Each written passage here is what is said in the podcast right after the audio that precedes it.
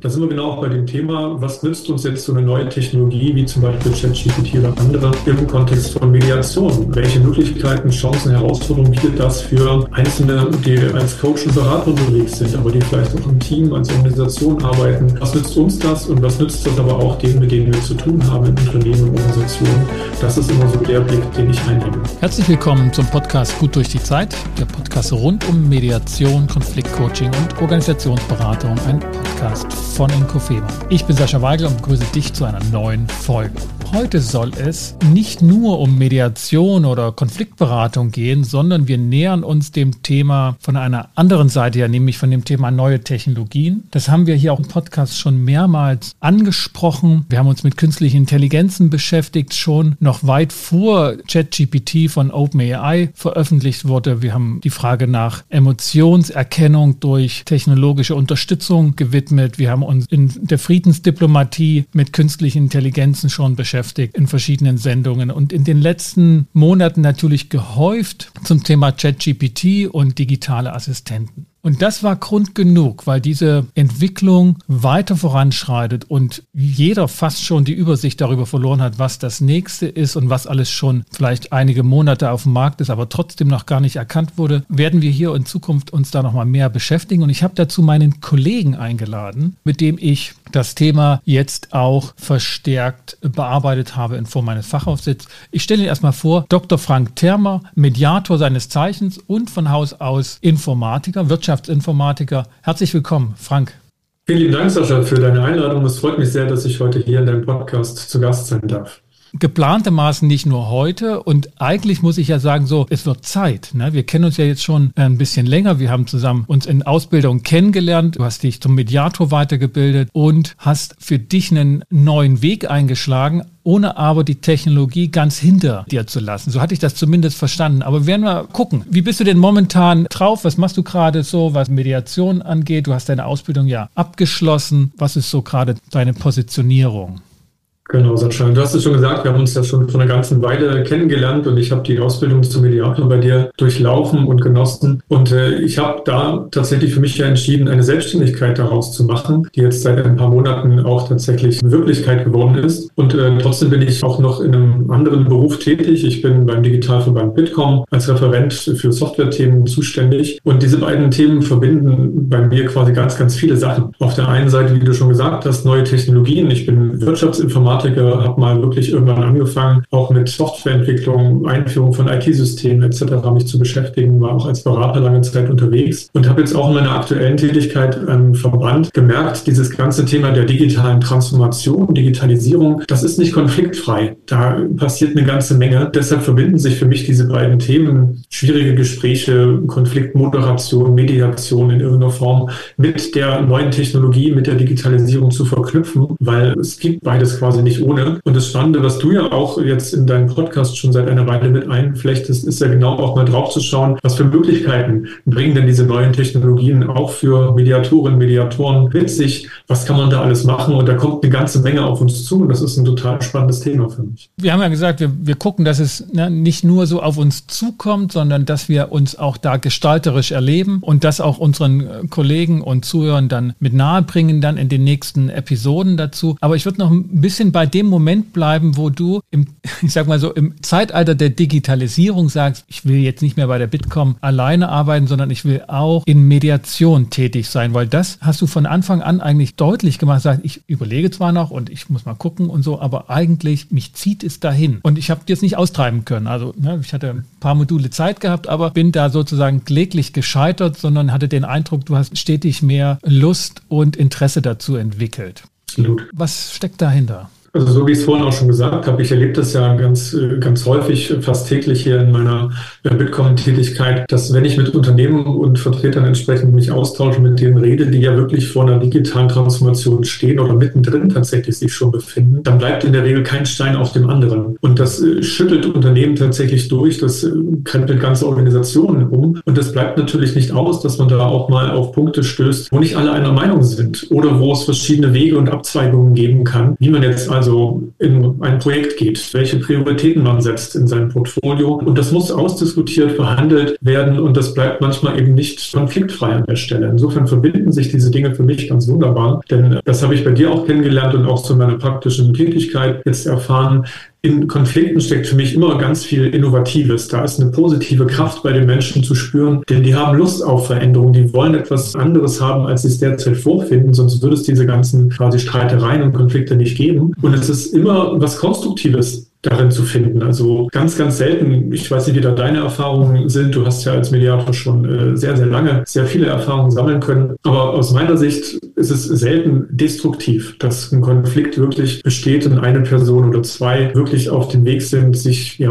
partout einfach nicht vertragen zu wollen, keinen Ausweg zu finden aus dem Konflikt, sondern ich erlebe es immer so, es ist wirklich eine positive Energie im Raum. Man will was Gutes auf den Weg bringen, man will positive Veränderungen bewirken. Und das ist halt in der Digitalisierung heute gang und gäbe und ohne das geht es einfach nicht. Ich würde es auch sagen, es ist selten so, dass wirklich eine versteckte oder auch ausgeprägte Lust an der Zerstörung entsteht, ohne dass was Neues dabei entstehen soll. Bei den meisten Konflikten, gerade auch im Arbeitsleben, geht es tatsächlich eher darum, dass unterschiedliche Lösungsansätze auf ganz verschiedene Probleme da stoßen und dass wir das dann als Konflikt wahrnehmen. Aber es geht im Grunde um hoch engagierte Leute, die für ihre Sache streiten. Und dort dann tätig zu sein, hat wirklich befriedigenden Charakter, lösenden Charakter. Insoweit kann ich den Wunsch schon sehr nachvollziehen. Und es kann durchaus sein, und das, das wäre so auch eine Frage an dich, dass gerade bei der Einführung von neuen Technologien in ein System, was relativ stabil ist, was strukturiert ist, was auch in der Vergangenheit sehr erfolgreich ist, sind Konflikte programmiert und es könnte sein, dass man nicht an der Technologie unbedingt was verbessern muss, sondern eher an der Konfliktkompetenz, dass das mit der Technologie wird und dass das gelingt. Und da sehe ich tatsächlich viel Arbeit und lohnenswerte Arbeit für Mediatoren und Konfliktberater und kann das auch gut nachvollziehen, dass das vielleicht von dir eine persönliche Strategie ist, zu sagen, also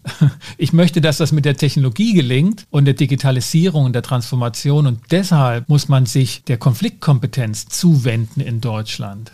Absolut. Der Punkt ist, und das finde ich ganz wichtig zu betonen, auch Sascha, das hat mich damals schon zu diesem Themenfeld der Informatik geführt. Für mich ist Technologie nie ein Selbstzweck. Ich kenne auch Unternehmen und Personen, die sind so ein bisschen technikverliebt. Ne? Alles, was neu auf den Markt kommt an Technologie, wird erstmal ausprobiert, eingekauft und man findet dann schon irgendwie eine Anwendung dafür. Mein Blickwinkel ist eher mal ein anderer, dass man tatsächlich schaut, äh, wofür ist so eine Technologie hilfreich? Wobei kann sie einem nützlich sein? Welche Dinge kann man damit positiv verändern, die jetzt zurzeit Schwierigkeiten Schwierigkeiten bereiten. Und das erlebe ich eben auch ganz häufig in Unternehmenskontexten, in Organisationen, dass es auch in Führungsgremien, in, in Teams etc. auch verschiedene Perspektiven geben kann. Man hat manchmal so eine technikzentrierte Sicht oder wo die Technologie am Anfang steht. Manche haben eher so die problem- und lösungsorientierte Sicht, die fragen sich, wofür nützt mir das eigentlich? Und allein schon diese Perspektiven mal verschiedener Art aufeinander zu bringen und zu gucken, was steckt da wirklich drin und wo kann man anschlussfähig sein. Allein das ist schon sehr, sehr erhellend. Und das hat natürlich viel mit Konfliktkompetenz zu tun. Das hast du ja schon richtig gesagt. Es kommt noch dazu, dass gerade im Digitalisierungsumfeld ein enormer Druck auch herrscht im Markt. Es ist eine hohe Geschwindigkeit, die das Thema auch in den letzten Jahren, Jahrzehnten ja fast schon bekommen hat. Und das ist so ein Megatrend, der auch neben ganz vielen anderen Megatrends steht. Auch das hast du ja immer schon betont. Da ist der ganze Themenbereich der Nachhaltigkeit, des Klimawandels. Man hat das Themenfeld der Globalisierung, Diversität ist mit dabei. Und jetzt kommt eben auch diese digitale Transformation obendrauf. Das kann schon manchmal auch überfordernd tatsächlich sein. Und da dann die richtigen Wege einzuschlagen, sich trotzdem gut auszutauschen und dann auch so eine Organisation in eine Richtung zu bewegen, das ist schon echt eine, eine große Anstrengung.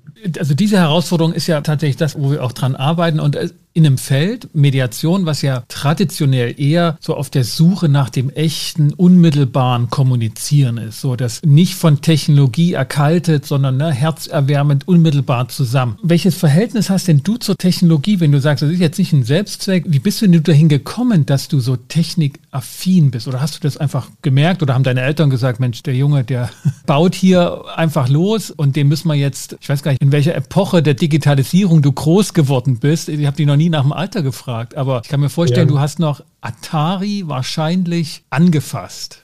Genau, also ich hatte tatsächlich noch einen Atari mal in der Hand, habe selber keinen besessen. Mein erster Rechner war ein Intel 286er, damals noch mit 40 Megabyte Festplatte, das war schon groß. Genau, das war so Anfang der 90er, äh, wo ich mich wirklich auch mit solchen Computertechnologien und Rechentechnik ja. auseinandergesetzt habe. Und ich habe mich damals schon mal gefragt, was mache ich damit eigentlich wozu? Ne? Damals stand da noch so ein riesen Klotz irgendwie auf dem Schreibtisch ja. oder unter dem Schreibtisch und es blinkte auf dem schwarzen Bildschirm, blinkte dieser Cursor dann da so, so ein Prompt. Was mache ich da jetzt eigentlich und wozu? Meine Frage gewesen. Ich saß ne? zwei Wochen davor. Es waren vier 86er gebraucht, von der Sparkasse ausgesondert und mir zur Jugendweihe geschenkt worden. Und ich wusste nicht, was ich machen sollte. Das ist mein persönliches Trauma. Was hast du gemacht? Hast du das Ding zum Laufen gekriegt? Ich habe das Ding zum Laufen gekriegt, klar, habe mich dann auch mit Betriebssystemen erstmal beschäftigt und verstanden, wie so ein Rechner eigentlich funktioniert und habe dann halt versucht, ganz einfache Programme zu schreiben, damals noch mit Basic und Pascal. Es gab damals auch noch so Zeitschriften, ich weiß nicht, ob du die auch hattest, da waren wirklich so Quelltexte abgedruckt ne? und man sitzt dann da und schreibt quasi diesen Quelltext da ab und äh, freut sich dann, wenn man irgendeinen Effekt auf diesem Rechner erzielen kann, dass da vielleicht so eine kleine Computerschlange irgendwelche Punkte auffrisst und immer länger wird. Ne? das Spiel Snake, was vielleicht einige kennen kennen. Und ähm, das war so mein Beginn, aber die Frage halt immer im Raum, wofür nützt einem das? Ne? Also was, was hilft mir das? Und äh, das hat mich später dann auch dazu gebracht, in diesen Bereich der Wirtschaftsinformatik zu gehen, was eben klassischerweise so eine Schnittstellenfunktion auch ist. Also viele Absolventinnen und Absolventen dieser Fachrichtung nehmen so eine Scharnierfunktion ein zwischen Technologie auf der einen Seite und Anwendungen, Kunden auf der anderen Seite. Wir sind Brückenbauer und versuchen quasi zu verstehen, was ist eigentlich ein Business-Nutzen oder eine Notwendigkeit, eine Problematik und wie kann man das in Technologie übersetzen, um Hilfsmittel und Lösungen zu bauen. Und das fand ich immer schon einen wertvollen Ansatz, eben genau zu gucken, wofür machen wir das Ganze, wo kann man konkret Menschen unterstützen. Und in der heutigen Zeit, wenn man sich dieses Ganze mal anguckt, dann kommt das ganz häufig mit so Themen wie User Experience äh, um die Ecke. Also die Frage zu stellen, aus Sicht der Anwenderinnen und Anwender, aus Sicht des Menschen letztendlich, menschzentrierte Gestaltung von Technologie, äh, was nützt uns das? Ne? Und da sind wir genau auch bei dem Thema, was nützt uns jetzt so eine neue Technologie, wie zum Beispiel ChatGPT ChatGPT oder andere im Kontext von Mediation. Welche Möglichkeiten, Chancen, Herausforderungen bietet das für Einzelne, die als Coach und Berater unterwegs sind, aber die vielleicht auch im Team, als Organisation arbeiten? Was nützt uns das und was nützt das aber auch denen, mit denen wir zu tun haben in Unternehmen und Organisationen? Mhm. Das ist immer so der Blick, den ich einnehme. Aber jetzt verrat doch mal, wie ist denn dein Blick auf die Technologie? Du hast schon gesagt, 486er. Ja. Ähm, hast ein bisschen gefremdelt damit und wusstest nicht so wirklich, was damit anzufangen. Gefremdelt ist, ist gut. Ja, manchmal wird mir ja heute unterstellt, auch aufgrund dieses Podcasts oder so, dass ich so bei neuen Technologien sehr fit bin und das früh nutzen. Da steckt schon ein anderer Ausgangspunkt dahinter und es war tatsächlich der 486, habe ich mir noch gemerkt, das ist das Einzige, was ich mir Computer merken konnte und dann stand dieser riesen Klotz da bei mir auf dem Schreibtisch. Ich hatte Jugendweihe gehabt und ich hatte keine Ahnung und ich glaube, es war eine Woche, Erinnerung, zwei Wochen wahrscheinlich, dann war eine Familienfeier und da war mein Onkel dabei und der hat mir gesagt, dieses Blinken, da kannst du was eingeben. Was soll ich denn da eingeben? Und dann war ich noch so D, Doppelpunkt oder so und dann ist sowas durchgelaufen und dann sagte, das ist halt auf der Festplatte drauf. Aber das ist so schnell durchgelaufen, ich konnte das nicht lesen und ich wusste keinen anderen Befehl. Ich wusste nicht, wie ich das Ding zum Anhalten bringe. Ich kann mich erinnern, dass ich das dann Dutzende, hundert Mal wahrscheinlich eingegeben habe und immer eine Zeile mehr gelesen habe. Und es war so deprimierend, dass ich beschlossen habe, praktisch, wahrscheinlich ne, unbewusst beschlossen, ich habe nichts mit Computern mehr am Hut. Und es hat Jahrzehnte gedauert, dieses letztlich zu ändern. Ich war der Einzige, weiß ich noch, im Abitur, es gab so eine Clique, ne, die haben Mathe, Physik, Leistungskurs gehabt und die waren auch natürlich in der Computerlehre und die waren alle gut. Außer ich, ich habe permanent da Fünfen geschrieben, ich habe kein Land gesehen, ich habe das nicht verstanden, obwohl ich die Voraussetzungen so von Mathematik und, und technischem Verständnis schon hatte. Mhm. Und erst dann später, als ich selbstständig mich gemacht habe als Anwalt, Mediator, habe ich dann gewusst, ich brauche einen Computer, ich muss mich mit Computer beschäftigen und, und, und muss mhm. da irgendwie fit sein und habe dann Freunde gefragt und mir schwören lassen, dass ich sie jederzeit anrufen kann. Und dann habe ich mir dann einen Mac gekauft und dann mich damit beschäftigt, eine Webseite zu bauen etc. So, das war für mich ein Buch mit sieben Siegeln. Meine Doktorarbeit habe ich zwar auf dem Laptop geschrieben, aber den habe ich nicht ins Internet gebracht, weil ich dachte, da kommt ein Virus und der macht alles kaputt, was ich da jahrelang gelesen und geschrieben habe. Mittelalterlich, aus heutiger Sicht echt ist nicht jetzt eine kleine Bewertung abzugeben auf Apple Podcast oder auf dem Podcast Catcher deiner Wahl. Vielen Dank. Das ist, glaube ich, ein guter Aspekt, wie schnell sich da auch was weiterentwickelt hat. Ne? Also ich glaube, wir sprechen jetzt so von einem Zeitraum von so vielleicht 30 Jahren, die wir so zurückblicken können. Bei mir ist es zumindest ungefähr so. Und wenn man da wirklich schaut, es hat begonnen mit diesem schwarzen Bildschirm, mit der Eingabeaufforderung und was wir jetzt an Möglichkeiten haben, wie einfach, wie leichtgewichtig das ist, wie einfach zugänglich, ohne großes irgendwie Vorwissen zu haben, ohne irgendwie dicke Bücher zu lesen oder studieren zu haben, ist so eine Technologie für jeder Mann, jeder Frau verfügbar und kann recht einfach erschlossen und genutzt werden. Und das war zu der anderen Zeit natürlich ganz anders. Das waren ja selten irgendwie wirklich breit verfügbare Systeme. Das waren Spezialanwendungen. Es gab auch nicht viele Anwendungen, die man auf so einem Rechner hat betreiben können. Vieles musste man vielleicht sogar selber entwickeln und bauen für diese Zwecke, die man so im, Kopf hatte. Und das hat sich dramatisch verändert. Und wenn man da mal schaut, so 30 Jahre sind eigentlich gar nicht so eine lange Zeit. ChatGPT ist jetzt ja auch nicht mehr so neu, obwohl es gerade mal über ein Jahr alt ist tatsächlich. Also die neue Version, ne? ich glaube drei, vier Jahre älter sind, glaube ich, die zweite Version gewesen. Genau, begonnen ja 2017 tatsächlich genau, ne? aber auch das iPhone, von dem sprechen ja auch alle schon irgendwie auch zehn Jahre oder so, das ist, äh, kann man sich gar nicht mehr vorstellen, wie das vorher irgendwie war. Und da sind wir wieder genau bei diesem Thema der Geschwindigkeit und der Beschleunigung und das ist aber auch so ein typisches Gesetz, kann man fast sagen, in der Informatik, dass eben mit der Zeit Dinge immer einfacher und zugänglicher werden, spricht vom Commodity-Effekt, ne? Dinge werden auch billiger, äh, Komponenten werden einfacher zugänglich und damit auch für eine breite Masse verfügbar. Und das sehen wir jetzt eben nicht mehr nur auf der Hardware-Seite, das war früher immer so der Klick, also dass Computer und Rechenleistung günstiger werden, sondern wir sehen das mittlerweile auch auf der Softwareseite, siehe ChatGPT, wo eine sehr hohe, komplexe Anwendung, die sehr viel Rechenkraft auch braucht, wo viel Intelligenz drin steckt, von menschlicher Seite her, ne, so ein System ja. zu bauen. Da spreche ich noch gar nicht von der künstlichen Intelligenz. Aber das ist ein System, was jetzt für die breite Gesellschaft einfach zugänglich ist, ohne irgendwelche Voraussetzungen zu haben, tatsächlich. Und das ist eine enorme Entwicklung und das wird sich, glaube ich, auch noch fortsetzen. Da bin ich sehr gespannt, was da alles noch so auf uns zukommt. Und die Frage ist dann wieder, ne, was machen wir damit in der heutigen Zeit und wie setzen wir uns damit auseinander? Du hast ganz am Anfang davon gesprochen und da bin ich sehr ein Freund davon, selbst auch diese Entwicklung mitzugestalten, also sie nicht einfach nur geschehen zu lassen und sich ausgesetzt fühlen, zu gucken, was passiert da, was bricht da über mich herein, ich fühle mich dem vielleicht gar nicht gewachsen, sondern versuchen Anschluss zu mitzuhalten oder mitzugestalten, dabei zu bleiben, um sich auch von den Vorteilen entsprechend äh, überzeugen zu lassen. Und das finde ich nach wie vor ist genauso schwierig wie früher. Mir wurde dieser Computer hingestellt, ich hatte keinerlei Bezüge familiär oder im Freundeskreis, wo ich so in einer Clique war oder in einem Netzwerk von Leuten, die sich dafür interessieren und dass man dann da mitgezogen wird. Das war einfach nicht da und damit stand das Ding halt dort und hatte nie mehr als die Funktion gehabt, mich davor abzuschrecken.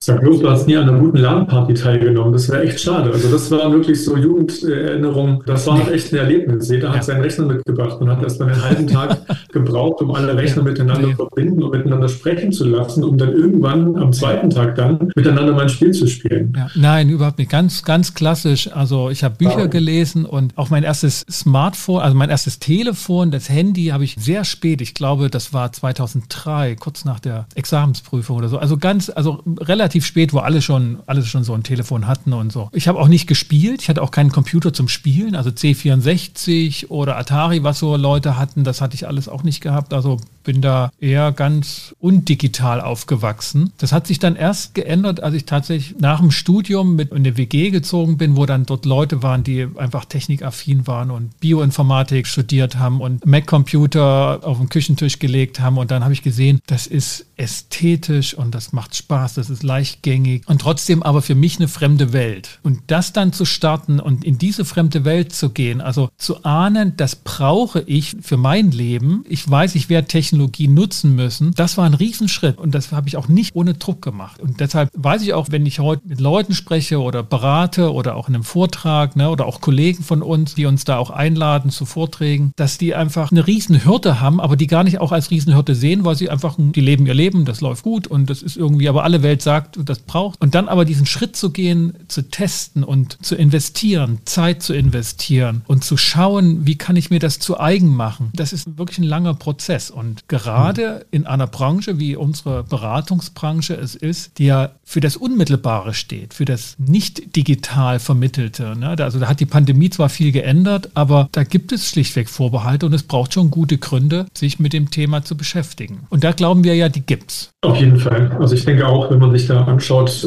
welche Möglichkeiten gegeben sind, da kann man sich auf jeden Fall Dinge auch raussuchen, mit denen man starten kann. Und das ist etwas, was ich auch bei mir in meinem Bitkom-Alltag täglich sehe, das sind Unternehmen genau nach diesen Dingen suchen, ne? also Leuchtturmprojekte zu starten oder erste Use Cases mal auszuprobieren, um sich diesem Thema zu nähern, dafür auch ein Gefühl zu entwickeln. Ich glaube, das ist ganz, ganz wichtig. Was kann so eine Technologie? Was steckt da dahinter? Verstehe ich das ein Stück weit? Um dann auch in Möglichkeitsräumen zu denken. Also nicht nur zu gucken, das ist jetzt da und ich finde das gut oder finde es nicht gut, sondern wirklich rauszukristallisieren, wofür nützt mir das und wo kann ich das eventuell einsetzen. Da finde ich es gut, Sascha, dass du auch ja gesagt hast, lass uns doch mal anschauen, so einen ganzen quasi Beratungsprozess, aber auch das ganze Umfeld äh, von Unternehmerisch, Beratern, was dazugehört, ne? weil Mediation ist ja das eine, aber wenn man als Selbstständiger irgendwie unterwegs ist, gehört ja auch noch eine ganze Menge dazu, so ein Business aufzubauen und äh, zu leiten. Und das alles kann mit ja, neuen Technologien auch unterstützt werden, beschleunigt werden, verbessert werden. Und da mal drauf zu gucken, ist eine total spannende Geschichte.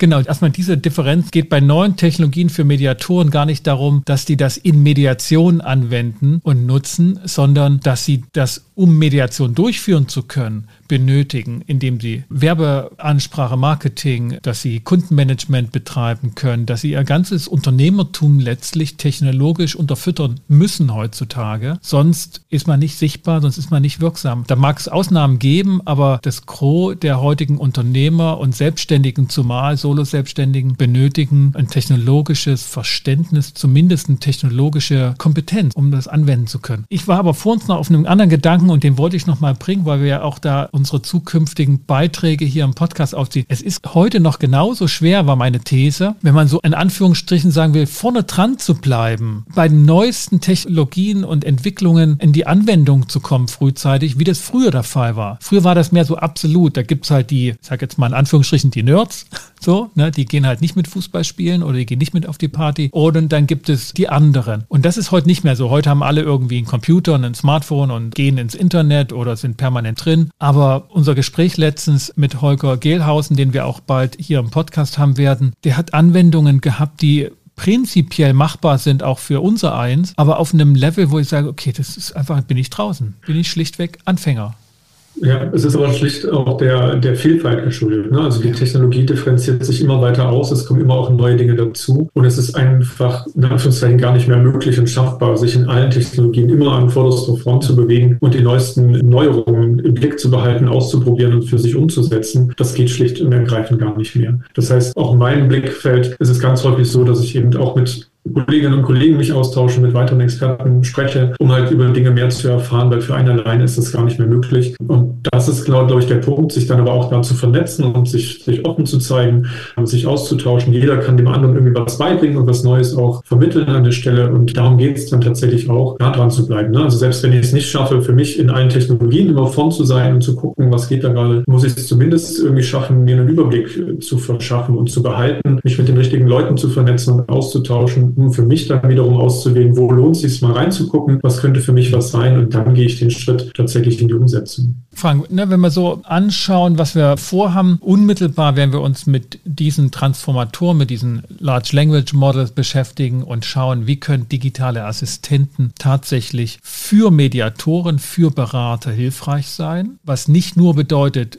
können Sie in der Mediation helfen, Stichwort zum Beispiel Abschlussvereinbarungen formulieren, sondern wie können Sie vor allen Dingen helfen, das ist unserer Erfahrung nach, ne, und wir haben das ja in einem Fachaufsatz jetzt auch dargelegt, der bald veröffentlicht wird, werden Sie in das Umfeld von Mediation, das vor und nach der Mediation stärker beeinflussen und hilfreicher sein. Das werden wir mal in der nächsten Episode aufgreifen und vertiefen. Wir werden aber auch mit Kollegen sprechen, die einfach noch ein paar tiefere Einblicke in bestimmte Anwendungen geben geben können. Ich hatte schon den Holger Gehlhausen erwähnt und den Sascha Wolters, das sind zwei Kollegen von mhm. dir. Was kannst du so ein bisschen als Teaser bringen, wo man sagen kann, was, was machen die da? Zum einen werden wir uns so ein bisschen anschauen, wo kommt das eigentlich alles her, weil das klingt jetzt immer so neu, ne? ChatGPT und künstliche Intelligenz. Aber ähm, das gibt es, wenn man so guckt, eigentlich schon seit etlichen Jahrzehnten. Und auch die Frage, wie Menschen mit Maschinen zusammenarbeiten können, also Computer-Human Interaction oder Human-Machine Interfaces, das sind so die Schlagwörter, das gibt es auch schon seit Jahrzehnten. Und da steckt eine ganze ganze Menge auch drin, wie man es schaffen kann, auch quasi Vertrauen aufzubauen.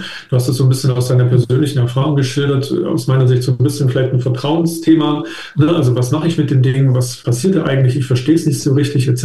Und das hat eine Menge mit Vertrauen auf Psychologie zu tun, eine positive Beziehung zu gestalten zwischen Menschen und Technologie. Wie das gelingt, auch dazu gibt es schon eine ganze Reihe von Methodenentwicklungen in den letzten Jahrzehnten. Das schauen wir uns an und das fließt und kumuliert ja alles dann mit rein in die Entwicklung rund um ChatGPT und künstliche Intelligenz.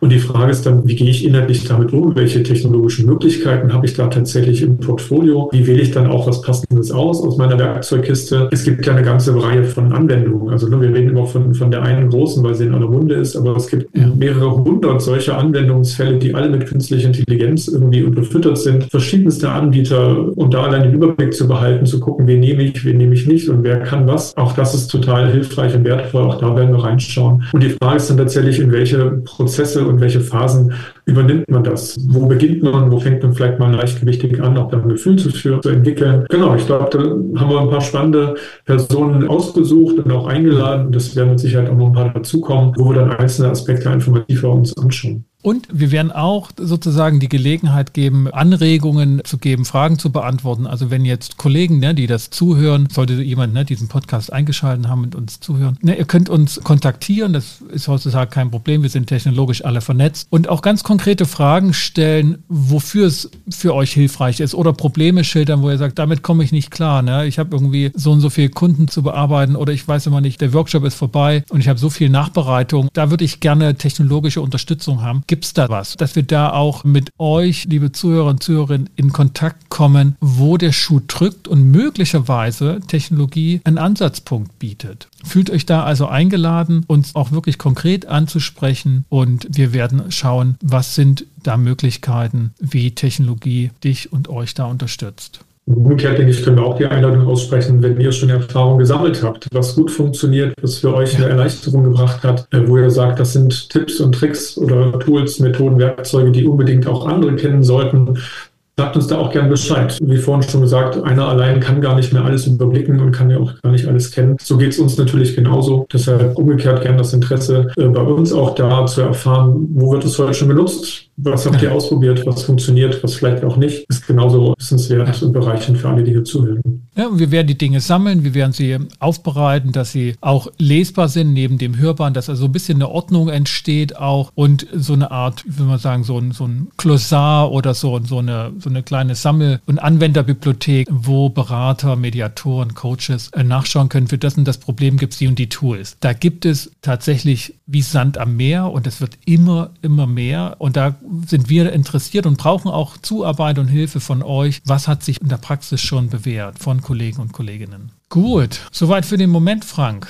Ja, ich glaube, es hat da mal ein gutes Thema erwischt. Das wird uns mit Sicherheit eine ganze, ganze Weile beschäftigen. Aber ich freue mich drauf, auf die Gespräche, auf die Fragen und den Austausch. Das ist eine spannende Reise. Ja, wir sind auch, äh, darf ich noch ein bisschen Werbung auch für uns machen und für das unmittelbare Leben. Wir sind dieses Jahr auf mehreren Konferenzen und Kongressen sozusagen eingeladen. Geht los im GWS-Forum im Februar, was in der Nähe von Frankfurt stattfindet. Da werde ich zum Thema neue Technologien sprechen. Und dann sind wir im Herbst bei zwei Veranstaltungen. Einmal beim Schleswig-Holsteinischen Mediationstag. Da werden wir beide auftreten ne, zum Thema neue Technologien und Mediation. Und dann sind wir jetzt auch bestätigterweise beim Mediationsfestival des Bundesverbandes Mediation. Da habe ich aber nicht das konkrete Datum im September, aber ich glaube, das ist nach den schleswig-holsteinischen Tagen.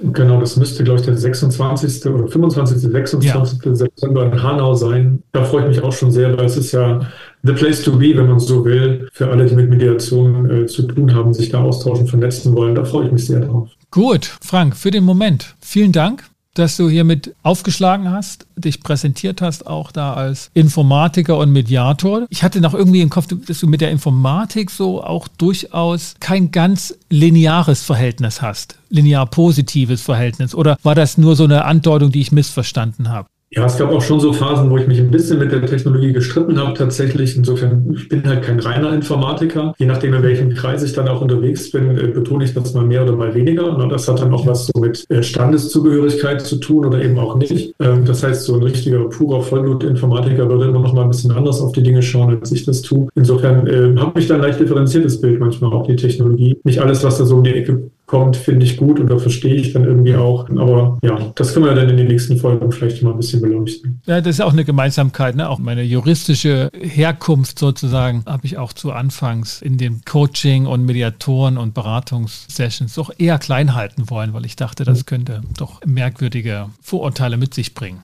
es gibt so Stereotype und Schubladen, in die man dann gern gesteckt wird, sei es als Jurist oder als Informatiker, das bleibt nicht aus. Und ob man da drin sein möchte oder auch nicht da landen will, das kann man zum Stück weit natürlich beeinflussen oder versuchen zu steuern. Ja. Gut, Frank, ich wünsche dir noch einen guten Resttag heute und wir sehen uns alsbald. Auch hier wieder im Podcast. Dir eine das gute Zeit.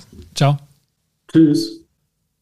Ja, das war mein Auftaktgespräch hier im Podcast mit Dr. Frank Thermer, Wirtschaftsinformatiker und Mediator seines Zeichens und natürlich mit neuester Technologie als Mitarbeiter bei der Bitkom vertraut und interessiert immer auch dort den Anschluss zu halten, was nicht das leichteste ist. Wir haben auch darüber gesprochen, dass diese neuen Technologien, speziell die KI im Sinne von digitalen Assistenten, die Kompagnons der Hosentasche, dass die Mediatoren insbesondere unternehmerische Mediatoren, also selbstständige Mediatoren unterstützen können. Nicht nur und keineswegs vorrangig in der Mediation, um bessere Mediation zu machen, sondern in der Vor- und Nachbereitung und vor allen Dingen im Backoffice, in der Administration und Verwaltung der eigenen Unternehmung. Wie das konkret geht, welche Beispiele und Anwendungsmöglichkeiten dort Zeit und Kraft und Nerven sparen, Klammer auf, vielleicht auch manchmal Kosten. Das gucken wir uns dann in den Folgesendungen an zu diesem Thema hier, neue Technologien für Mediatoren und Konfliktberater. Wir werden kompetente Kollegen einladen. Wir freuen uns auf Feedback von euch, wenn ihr gute, erprobte Anwendungen habt. Wir freuen uns aber auch über Fragestellungen, Herausforderungen, die ihr gelöst haben wollt, woran ihr arbeitet und ob da vielleicht der eine oder andere Anwendung dabei ist, die wir hier nennen, die euch hilft.